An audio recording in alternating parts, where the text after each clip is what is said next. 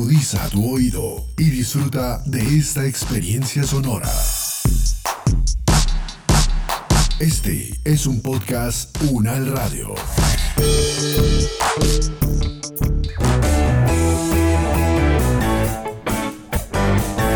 Salud Unal, contigo. Escuchar, aprender y compartir información de calidad sobre bienestar.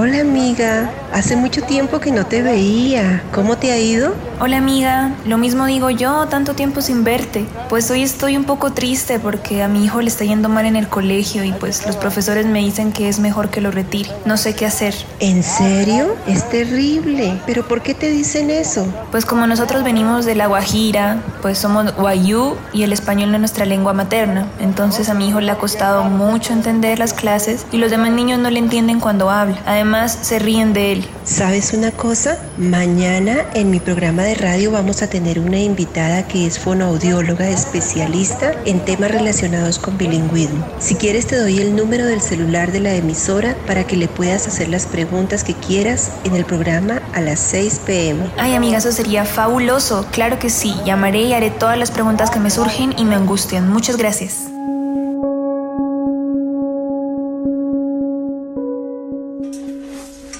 Ya casi va a empezar el programa. Me voy a preparar para llamar a mi amiga.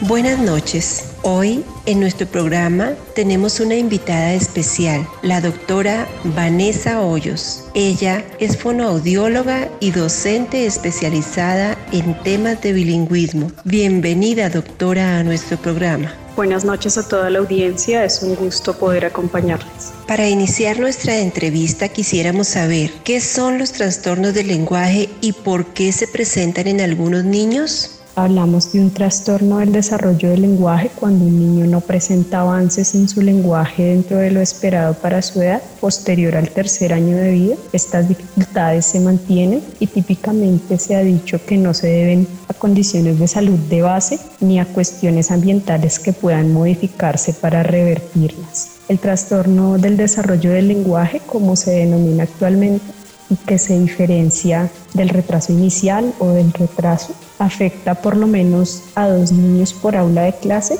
en los que las dificultades se presentan de modo variable y con frecuencia en más de un componente del lenguaje, en su forma, en su contenido o en su uso. Muy interesante, profesora. ¿Y qué es el bilingüismo y cómo se desarrolla en los niños? Bueno, anteriormente se pensaba que la persona bilingüe era la que hablaba dos idiomas, su lengua materna y una lengua adicional con el máximo nivel de dominio, o como decimos coloquialmente como un hablante nativo pero la investigación en bilingüismo ha venido teniendo en cuenta diferentes variables que han flexibilizado este concepto y actualmente se considera que una persona es bilingüe si además de su lengua materna tiene la necesidad de usar y usa una lengua adicional en su entorno familiar, académico, laboral, etcétera, sin que necesariamente tenga las mismas habilidades en todas las áreas de ambas lenguas, ni tampoco en su máximo nivel, sino dando mayor importancia al uso. Esas variables, tanto de la persona como del contexto van a moldear el desarrollo de ambas lenguas y el lenguaje en general y por lo tanto los perfiles de bilingüismo tanto en niños como en adultos pueden ser diversos, dependiendo de, por ejemplo, cuándo comenzó el contacto con la lengua adicional,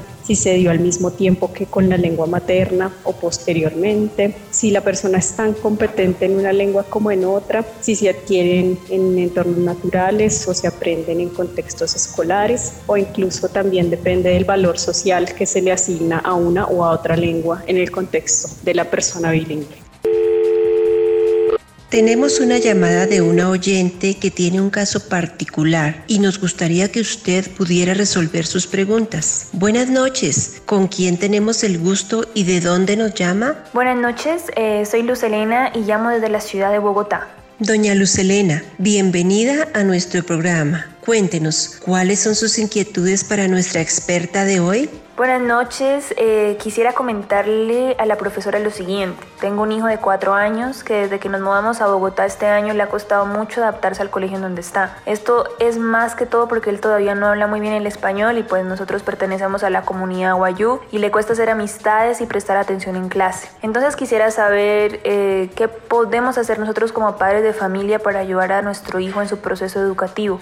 Cuando los niños tienen oportunidad de tener contacto con más de una lengua en el hogar, por ejemplo, si una madre, un padre o cuidador habla español y el otro inglés, es recomendable que se empleen ambas lenguas, de modo que los niños las apropien de forma relativamente natural o que al menos ellos lo perciban como tal, al ser esta la dinámica de interacción con sus modelos comunicativos principales. Aunque esa oportunidad de contacto con la lengua que no es oficial en su contexto, en este caso el inglés, pareciera limitada, frecuentemente los niños con estos perfiles se enfrentan más adelante a contextos de inmersión en los que siguen desarrollando habilidades en esa lengua sobre la base de lo que hayan aprendido previamente tanto en la casa como en la escuela. Pero podríamos decir que este es el escenario menos común en el contexto colombiano, ¿no? En cambio es muy probable que los hijos de las personas que están escuchándonos tengan un acercamiento a una o varias lenguas extranjeras porque las aprenden en el colegio. Y aquí es importante mencionar que la forma como los padres o cuidadores se posicionan tanto frente a la lengua materna como a la segunda lengua influye en la actitud de aprendizaje del niño. Si manifestamos que una lengua es más importante o más difícil que otra, esto incide en su motivación y resultados de aprendizaje. En esta misma línea cabe mencionar que considerando nuestro contexto español como lengua mayoritaria, para beneficiarse de los efectos positivos del bilingüismo es necesario no perder de vista la importancia del desarrollo de competencias en la lengua materna como base para ese aprendizaje y en ese ese sentido, una forma de apoyo es acompañar a los niños desde pequeños en sus procesos de aprestamiento para la lectura y la escritura, por ejemplo, a través de la lectura compartida, de modo que la lectura, que favorece tantas habilidades en diferentes componentes del lenguaje, se convierta en hábito. Por último, en este tiempo de confinamiento y de modo general, también se recomienda que si no podemos ofrecer modelos directos de la segunda lengua en casa, los presentemos en forma de audiolibros, canciones, programas de televisión y otras herramientas audiovisuales auténticas o adaptables que sean acordes a la edad y al nivel madurativo y que sean de calidad comprobada. Es importante que estos recursos sean parte de la cotidianidad del hogar, sí que se conviertan en una lección o en una actividad estresante para los niños, pero que sí cumplan el criterio de ser oportunidades de exposición a la nueva lengua. Profesora, con mi esposo nos surge una duda y es que en el colegio los docentes me han dicho que lo mejor es que retire al niño en vista de su bajo rendimiento académico. ¿Qué me aconseja usted?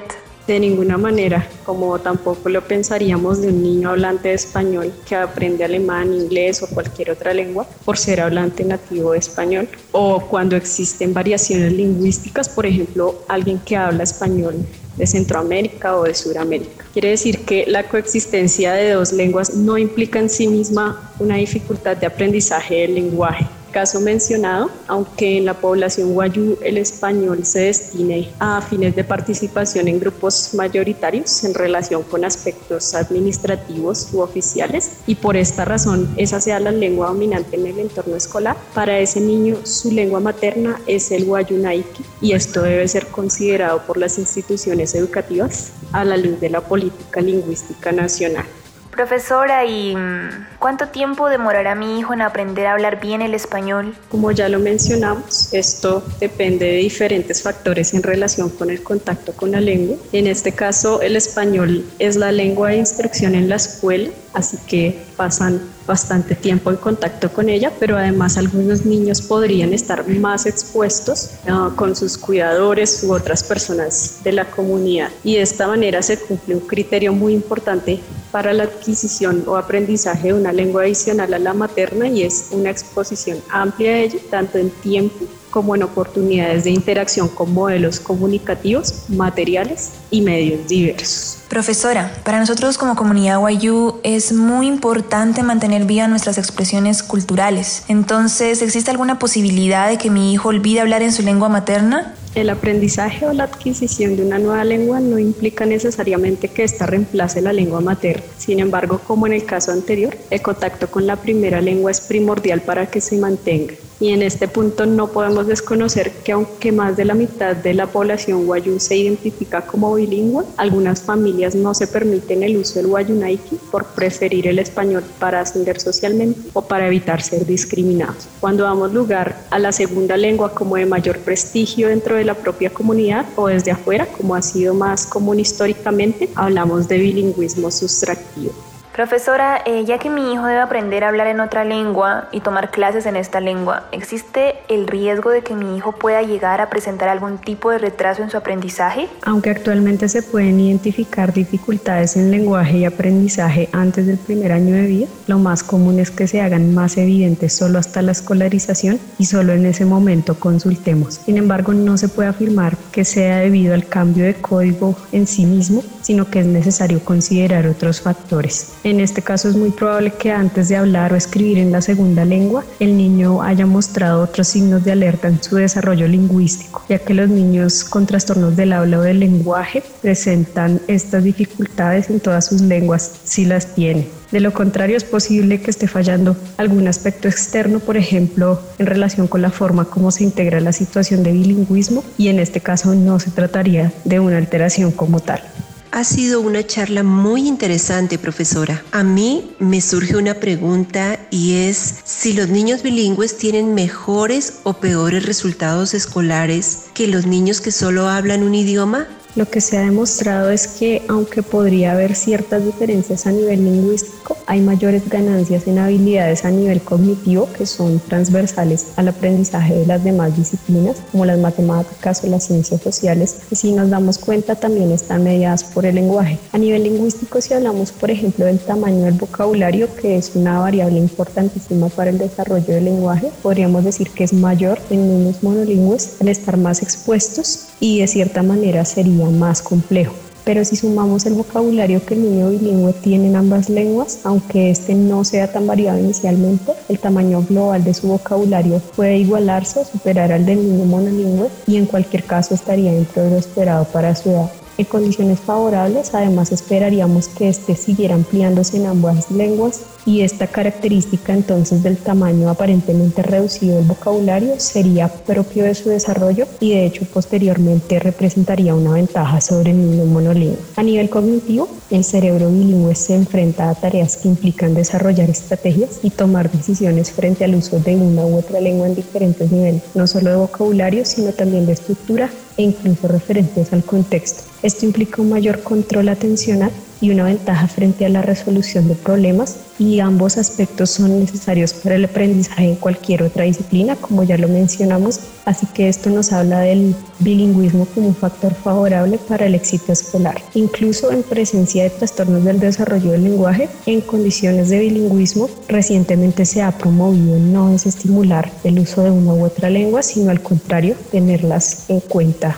a ambas. Profesora, ¿y cuál es el papel de los docentes para la enseñanza a niños bilingües? En primer lugar, los maestros y la escuela en general deben ser guardianes de la identidad cultural, dando la importancia que corresponde a la lengua materna y asumiendo las condiciones de bilingüismo desde una postura aditiva y no sustractiva, en la que, como ya dijimos, la segunda lengua se presenta como de mayor prestigio. Por otro lado, los maestros deben ser modelos lingüísticos óptimos que ofrezcan en su propio desempeño en ambas lenguas vocabulario y estructuras de diversa complejidad que lleven a los niños no solo a niveles superiores de dominio de las lenguas, sino también a niveles superiores de pensamiento. Por lo tanto, es clave que los maestros sean también buenos conocedores del desarrollo lingüístico y cognitivo de los niños, sensibles a sus potencialidades y necesidades a través de sus prácticas de enseñanza, promotores de contextos de uso de ambas lenguas y consejeros sobre estas cuestiones para las familias. También es muy importante. Ya para ir terminando le quisiera preguntar, ¿existe alguna regla general o método general para enseñar a niños bilingües? En situaciones de bilingüismo nos enfrentamos a una variedad de métodos que dan cuenta también de la variedad de factores que lo rodean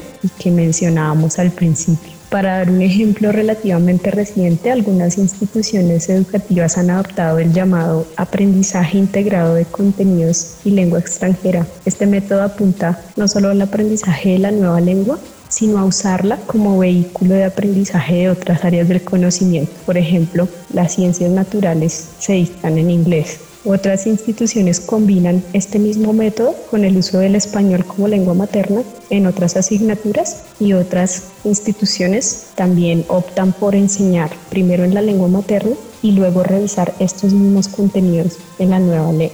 Lo cierto es que es comprensible que métodos que se usan en contextos donde realmente hay un contacto de dos o más lenguas en la vida diaria no sean 100% transferibles a contextos como el nuestro donde hay una sola lengua mayoritaria y otra u otras lenguas se restringen a los contextos escolares donde las aprendemos. Por lo tanto, es necesario hacer las adaptaciones pertinentes, pero no hay un solo método que aplique por igual a todos los niños bilingües. Muchas gracias, profesora. Hemos aprendido mucho sobre el tema del bilingüismo y las necesidades que pueden llegar a tener nuestros niños cuando asisten a clases. Les agradecemos a todos los oyentes por su compañía y nos veremos en nuestra próxima emisión.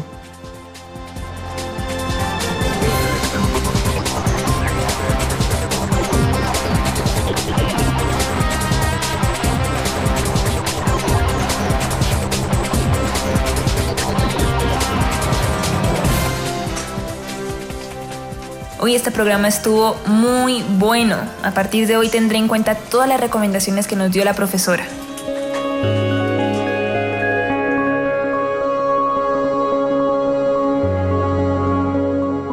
Es el momento de que cada uno desde sus hogares aporten el cuidado de su salud y de su comunidad. Es tiempo de sumar.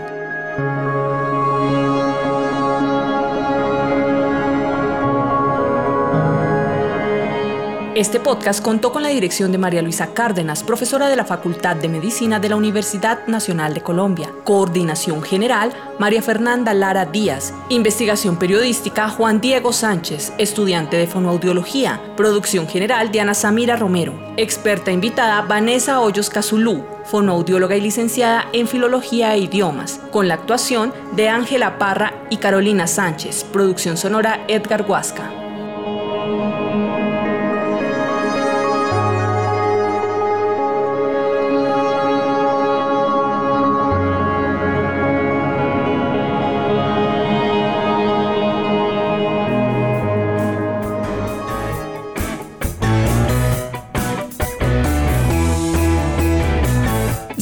Contigo es una producción de la Facultad de Medicina de la Universidad Nacional de Colombia en alianza con UN Radio. Salud Unal. Las opiniones aquí expresadas son de entera responsabilidad de sus autores y solo comprometen a los realizadores de este podcast. No representan necesariamente el pensamiento de la UN Radio ni la posición oficial de la universidad. Este y otros podcasts en nuestro sitio web podcastunradio.unal.edu.co. Universidad Nacional de Colombia, proyecto cultural, científico y colectivo de nación.